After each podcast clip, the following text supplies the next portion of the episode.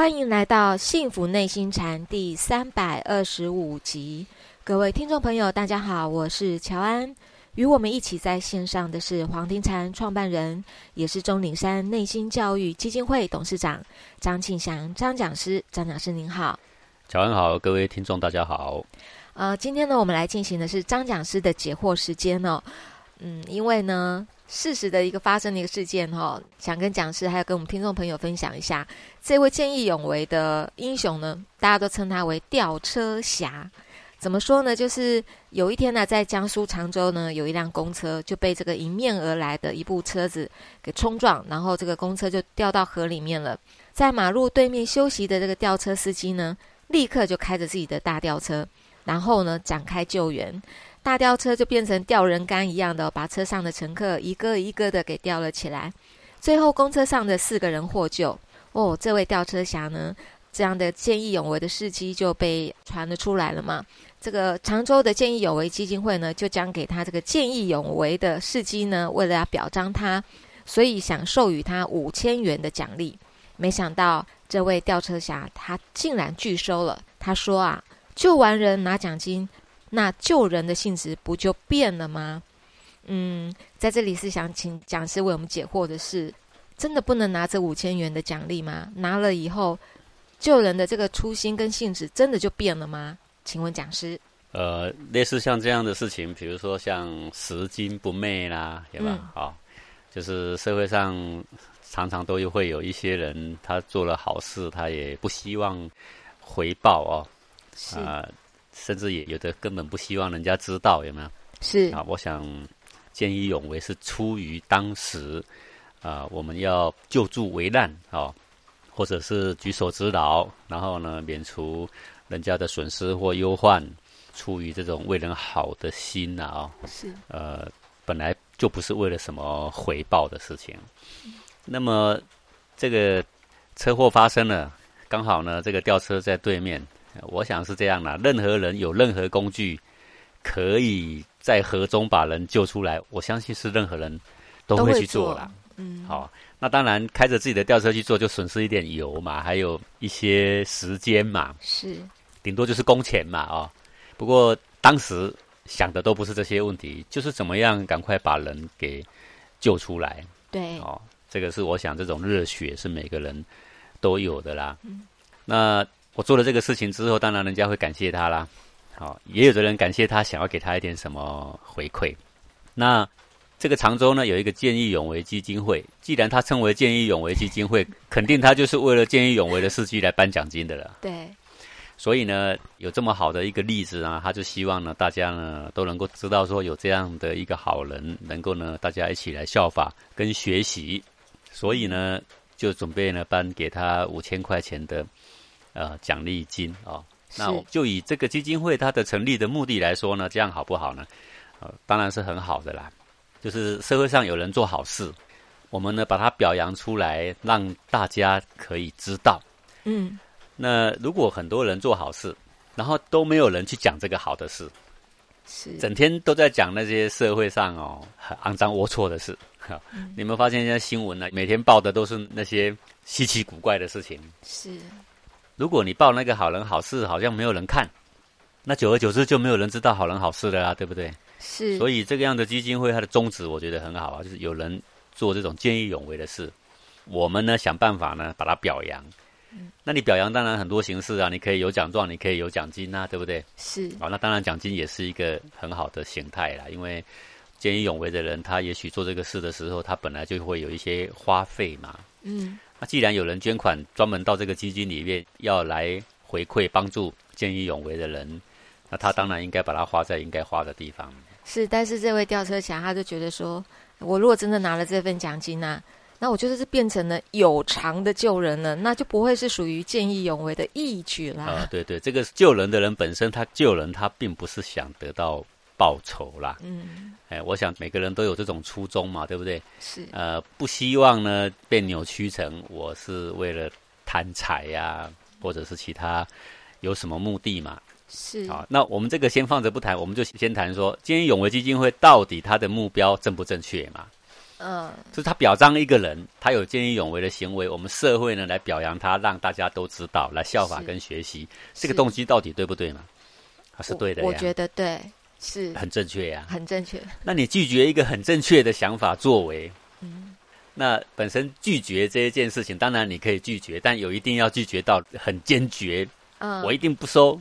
然后呢，因为他讲了一句话，他说：“我如果救完人拿奖金，那救人的性质就变了。”是各位，这个不是这样的。为什么不是这样啊？我们当时如果救的时候是为了拿奖金再去救，那个才叫做变了。是，我们救人的时候是一本初衷，根本没有想到任何报酬的。我们救人的那一份心，那个赤诚，绝对没有变质的。呃，但是有没有可能，因为每一次救人，然后都会有收到奖金之后，一段时间慢慢变得发生灾难的，有人第一个想到是说，哎，有奖金可以拿，所以我赶快去救。是，就有可能变成执着了哈。嗯，但是呢，他就这么刚好，他每次都会碰到这个情况，让他的吊车用得上去，见义勇为嘛。我想这个一辈子根本就碰一次就很难了，还要再碰第二次嘛，对不对？是，所以你说这个情况形成这种执着啊，嗯，哎，内心就慢慢慢慢变了。我觉得这个机会是不多了。但我可以请问讲师，这个见义勇为基金会，他做这样的一个事情哦，久了以后，对我们这个社会，他会有什么样好的宣扬吗？当然啦、重点是这样：如果只是一个人去吊车去把人救出来，然后呢，新闻媒体报了一下，我们就知道说，哎，有一个人，哎，他用他的吊车去救人。然后这个见义勇为基金会再表扬一次的时候，这个新闻再被热炒一次，对不对？是，就是再提起更多的人去注意一个社会应该要有见义勇为的风气。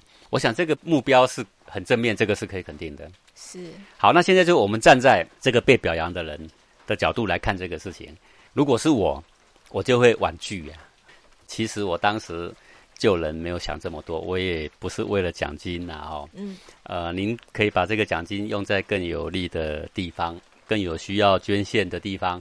是，呃，我呢是不需要这笔奖金的啦，我也是出于我完全的自愿。所以讲师您会婉拒，我会这样婉拒，然后对方一定会说不，呃，你有这样的义举，我们要好好给你表扬，以便于让社会的人士呢好好的跟您学习。嗯，然后呢，我会再婉拒一次，是，表达我真的没有想要说要领什么奖金。然后对方，我相信一定他又会再坚持第二次、第三次，对不对？对，当他坚持到二三次的时候，我就不会再拒绝了。嗯，啊，这是为什么呢？因为他要表扬一个义举，而我有一个无私的见义勇为的事，再一次曝光在媒体下，这是好事。是，这第一点。第二点，我们当时救人本来就不是为了钱，我想大家都可以理解的。是，所以拿这一笔钱，纯粹就是为了说，以后如果有见义勇为的人，那么应该给社会给他更多表扬。不过我觉得表扬也许可以一个奖状啦，哦，对不对？对对于这种根本就不需要你捐钱给他的人，我想一张奖状对他的这种感谢，也许比金钱还要更好。是，也许他救了人，他甚至也觉得你奖状也都不用颁给我，对，但是他是一个基金会，肯定就是有钱嘛。基金会不能只颁奖状嘛，是，对不对？应该是政府单位出一张奖状，以，政府的角度来给他公开表扬一下。是，我想，如果是我，我不会拒绝。为什么？因为这一次的曝光不是为了我的什么名誉，而是为了见义勇为的这个风气被提醒一次，是，我会答应这个事情。那如果是金钱，我会拒绝。再拒绝，我不会拒绝到第三次。为什么？因为他的目的是好的。我们刚刚一直讲说，先不要站在我的角度，我也不怕我的初衷是不是被扭曲了。他是说，如果我拿了奖金，救人的性质就变了。我相信所有的人都不会这么认为。嗯，好，那既然他是出于一番好意，而我的初衷根本也不会因为这样被扭曲，而这个表扬对提起社会大众的注意，其实是有良好的示范效果。是，那为什么我不答应呢？那我答应，那你说，啊、那你答应你就拿了钱了，可是你怎么知道我拿了钱干嘛？那说不定我就找一个偏远的小学，我就捐给那些需要纸或笔的小孩，是，说不定我找一个孤儿院，我就把它给捐了。是，所以讲是，我可以在我真的不得不那我拿这个奖金，我就告诉大家说我拿了，但我把它捐出去，也不一定啊。比如说，我拿了之后，我发现说我这个吊车这个吊臂本来就该修了，嗯我应该给它更完善一点。是哎，说不定改天真的又被我救一台，你怎么知道了？是这也无不可啊。是这总而言之都是光明磊落的事情嘛。这中间没有一个环节是我的内心怎么样肮脏污秽，没有嘛。我也没有要求你拿钱给我嘛。是是你们认为我拿这个钱对社会大众是个很好的示范嘛？是好呃，各位我们再举个例子好了，就譬如说我们跟朋友一起去吃饭，好，吃完饭的时候呢，这个当然平常常常吃饭，我们也不好意思一直让人家请啦。台湾也有很多人这样一起吃饭，五六个人吃完饭就各自掏腰包，哎，算一算，一个人大概平分多少，我们就自己出自己的，对不对？可是有的时候啊，这个同学他想请大家，因为他很热情，他觉得五年八年没见面了，他今天好开心。无论如何，他今天要请，而且呢，请这些顿对他的经济是毫无问题的，甚至他根本就是个大老板，他真的很想请大家，真的我没有问题的。嗯，好，可是问题是这样啊。我呢，我也不指望你请啊。对呀，我们是同学，你是大老板，但是我们是平起平坐的呀，对不对？你并没有欠我啊，啊，我也不奢望你帮助啊。我虽然穷，吃一顿饭我自己也有能力出啊。好，两个人就那边杠起来了，一个是很热情的说，我一定要请，一个说你凭什么？好啦，结果去到那边柜台，你们要去结账了，好啦，老板给你算，哎，多少钱？假说我一定要请，然后呢又拿钱给老板。结果你手又把它挡住了，说不，我要自己出，或者说我要请。好，结果老板又要跟乙拿，结果跟乙拿甲又伸手挡住了。哎，这个如果一来一往是客套，二来二往已经有点啰嗦，三来三往四来四往的话，你是在折腾这个老板了。是，而且呢，这种坚持显得有点造作。哎，为什么呢？一顿饭嘛也没多少钱，计较这么清楚要干嘛？你说，哎，可是我不希望别人吃亏。是，可是难道你自己吃亏你也不肯吗？是，可以吧？可以。那你一定要计较到这么精细吗？难道你的人生跟任何人一毛钱往来都很精细吗？难道你都像做生意一样算得清清楚楚，没有一点友谊之间的互相吗？没有吗？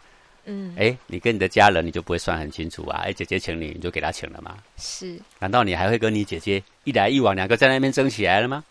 是，可是讲师他真的，他都会认真起来。有些同学可能这样回去以后就觉得啊，好了，我今天让你请一顿。其实价值观是没有必要。比如说，我今天让你请，我就觉得我自己没面子。对，是不是？我又不是乞丐，对不对？对，我自己又不是出不起，对不对？是，这个是毫无必要的价值观。是，其实如果一个人很体恤人，我会第一次说明，不要啦，我们大家哈，不论经济能力怎么样，我们平摊啦。为什么？因为我们相处是很长久的事啊。啊，我们平摊，我们下次我们还会很开心来吃饭呢。啊，如果每次让你请，我下次不敢来呀。这个已经很入情入理了，对不对？他还是说不不不，下次再平摊没关系。这次我很开心，真的让我请你们一次。是，我们会再稍微婉拒一下。他如果再坚持，说实在话，我们再婉拒的话，就有一点太见外了。嗯，就太见外了。你父亲要请你，你也坚持吗？又又有点太见外了哈。对，那我会不会说，既然他请了我一顿，我下次还必须自己打肿脸充胖子，然后会请大家也吃一顿这样子？呃，我们如果这次让人家请，下次不要说打肿脸充胖子啦，因为我们如果各付各还可以。我们当然，如果同学在一起，大家有话直说嘛。是，就是说，我不像各位大老板哦，但是呢，我的诚意十足的。好，我请的这个虽然没有你们那么丰盛，但是呢，我的内心呢，跟你们一样的诚恳，对不对？是。好。那我们去到同学那里也不一定要吃的很丰盛啊，也许就喝个清茶，我们也就很高兴，配两颗花生也很香啊，不是这样吗？对，这个就是应对进退哈。那我现在回到这个主题上来，就是说，他很坚决的说，救完人拿奖金，那救人的性质不就变了吗？好，可以的，各位，他第一次可以这么讲。可是这个救人的基金会毕竟是想要表扬人啊，想要表扬人，并不是因为我们想做点事情而已，而是真的，我希望见义勇为的是社会的人都知道啊。是。所以，见义勇为基金会一定会再坚持一次。是第二次呢，他就说：“如果你来改变我救人的性质，我就跟你翻脸了。”好吧，各位，这个就有一点严重了嘛，没这么严重。是第二次他再坚持，我们就说：“真的，我当时救人没有想要拿奖金。”好，见义勇为基金会一定会说：“我知道，但是呢，我们希望表扬，让社会的人呐都知道见义勇为是好的行为。”嗯。如果他这么说，那我就会说，那恭敬不如从命了。好，是那好吧，那我们让社会的人来学习。不过说实在话，我真的没有想到要拿这个奖金。是好，所以讲是就您认为，其实这个奖金他有拿没有拿，其实都都没有影响这个人救人。他当时那个赤诚，我相信是没有人会误解的啦。那这样子讲是为什么在《论语》里面，孔子他会批评子贡说他花自己的钱去赎回异国奴隶的这个事情？孔子会生气。哦，这个在那个孔子家语里面有这么一段哦，嗯。就是鲁国的奴隶流落到他乡，当时鲁国击落，因为鲁军会换人嘛，是。那么换到一任的鲁军，他觉得这样是国耻啊，是，所以呢，他就说，如果你们有人能够从异地赎回我们鲁国的奴隶，那我们呢国库会补偿你多少钱？嗯那的意思就是说，我们如果是一个鲁国人，我们发现在异地有一个鲁国的奴隶，然后流落他乡，那我看到了，我就可以先花钱没关系，我赎回来之后，我就回去鲁国，就可以把这个成本拿回来对。所以他就会愿意去赎。是结果呢，这个子贡有钱人，所以他就去赎了。赎了之后回来呢，鲁国要给他该有的奖金呐、这个奖金就是说，不论你用多少赎啦，如果给你的不会比你去赎人的还要少嘛，肯定有剩嘛。是但是子贡是个有钱的人嘛，他说我读书人，我只是满腔赤诚为了救人，而且我是能力范围内，是啊我不要拿这个鲁国政府的给我的钱。是然后鲁国政府硬要给他，他就硬不要。好，硬不要啊，结果呢，子贡的清明就被彰显出来啦。彰显出来是什么出来？就说，哎呀，子贡这个人，你看学识又这么好，家里又这么有钱，又不爱财，又会救人。好啦，子贡声名扬义了嘛，声名扬义这个事情就被孔子知道了。孔子呢就把他叫来骂一顿。为什么要骂一顿呢？哎，你去赎人，国家说要给你钱，本来有的这个制度，你就应该拿呀。子贡说：“我拿了，我就失去我救人的目的了呀。我当时不是为了钱呐、对呀我的初衷不就被扭曲了吗？”是他说：“你只想到你自己呀、你只想到维护你的清誉清明了。你的初衷有没有被扭曲？在你看到那个奴隶的时候，你不了解吗？你的初衷就是为了救人嘛，在那时候就很明白了嘛，哪里有谁跟你扭曲呢？为什么我要叫你拿呢？因为你今天不拿钱，结果呢，搞了呢，你声名扬溢，对不对？变成名誉很好嘛。嗯我问你啊，如果在外国还有好多好多奴隶，以后呢，一想到要去赎回奴隶的人，都想到哈、子贡哈、有一个先例在前，他自己花钱赎回去之后，他不拿国家给他的回馈。那我如果花了这个钱变成怎么样？我要去拿回馈，我就被污名化啊！我如果不拿呢？啊，我就失去一笔钱对啊！算了，这个好事我不干了。好啦，结果因为你子贡赚得一身的清名，结果搞得很多的奴隶本来可以被鲁军用他的国库的钱把他们赎回来，结果因为你一个人好名，结果阻断了以后，嗯所有要去赎奴隶的人，哎，那个奴隶的生路被你一个子贡给阻断了，被什么阻断？好名啊，好一个清誉的贪名的心就给阻断掉了。他说没有啊，师傅，我没有要贪名，你没有要贪名，你做的事情就阻断了那些奴隶的生路，这个是一个事实对啊。说对对对，弟子有罪，弟子有罪哦，对对吧？是所以，就算他赎回来奴隶，他又去鲁军的府库又拿了钱，应该的。就算他再被表扬一次，我跟你讲，你就站上台去，高高兴兴、大大方方接受表扬，这是好事，对大家都好。唯有对你的清誉没有那么提升而已嘛。是那你为什么这么坚持？正因为你有贪名的心呐、我相信你没有好利的心，但是却贪了名，不是这样吗？是啊，不然你坚持个什么？你说，哎，可是我这样子会被人家说我贪钱，你哪里有贪钱的可能？你是拿钱出去先赎回来，先出了钱，今天把钱还给你，你根本没有贪财的嫌疑，你只是想要让自己的清誉更高一等，不是这样吗？是还不是贪名的家伙，不是吗？被孔子骂一顿，有没有道理啊？哎相当有道理。所以我说这个吊车侠很好，那他也拒绝了，也很好啊。他拒绝了，然后基金会有没有讲话呢？我相信这个基金会既然是鼓励见义勇为，他应该还会再讲话。嗯如果第一次讲话他拒绝，嗯，这个是合理的；第二次被拒绝，嗯，合理的；第三次被拒绝，我就觉得说他想的太短了，是他的层面太狭隘了。是他要想的更广一点的话，他在表扬的那一天，他就会说：希望每一个人看到别人有危难的时候，都能够见义勇为。哎，你只要讲这句话，不是很好吗？是那些小孩子都会跟你效法呀对。结果你搞了一个呢，现在呢，你连五千块都不收，收了的话，救人的性质都变了。好啦，下次如果在路旁，本来这个人想要见义勇为，钱包捡起来想要送回警察局，然后呢，有的君子会想到的是，掉钱的人肯定很紧张，赶快还给他。但有一种人是这样的哦，我准备送回警察局，他说不定那个失主来给我一点奖金。嗯，有没有可能？有可能有啊，但是纵使是这样，但是他愿意交回给警察局，这个也是值得嘉许啊。是结果你搞的呢，所有的奖金也都不能收。好啦，君子本来就不收，收不收都一样。收不收都一对样，，那个贪奖金的人呢，他变成以后永远不会再去还了，不是这样吗？对。所以一个君子啊，他看事情哦，他是看怎么样影响更多的人往更好的方向，而不是想维持自己更高的清誉而已啦。是哦，自己有没有清誉无所谓啦。你要学习孟子，学习大顺，大顺他们是善与人同，他做好了善事，他是把功劳归给人，他才成为大顺嘛。是你为什么做好了善事，然后人家要给你表扬，让大家效法？你怕玷污了自己，那就可见得在很多地方你是无法割舍你的名誉的啦。好名啊，对，你可以捐很多东西，你是无法捐你的名誉的啦。我们可以这么说啦，对对不对？被侮辱的可能性是没有的啦。你会斤斤计较在这个点上，你可能对财富你是丝毫不会计较，你就斤斤计较在这个名誉上面。我想这个也难免也是一个执着啦。是，感谢讲师您今天的解惑，也感谢各位听众朋友的收听，我们下次同一时间空中见喽，拜拜。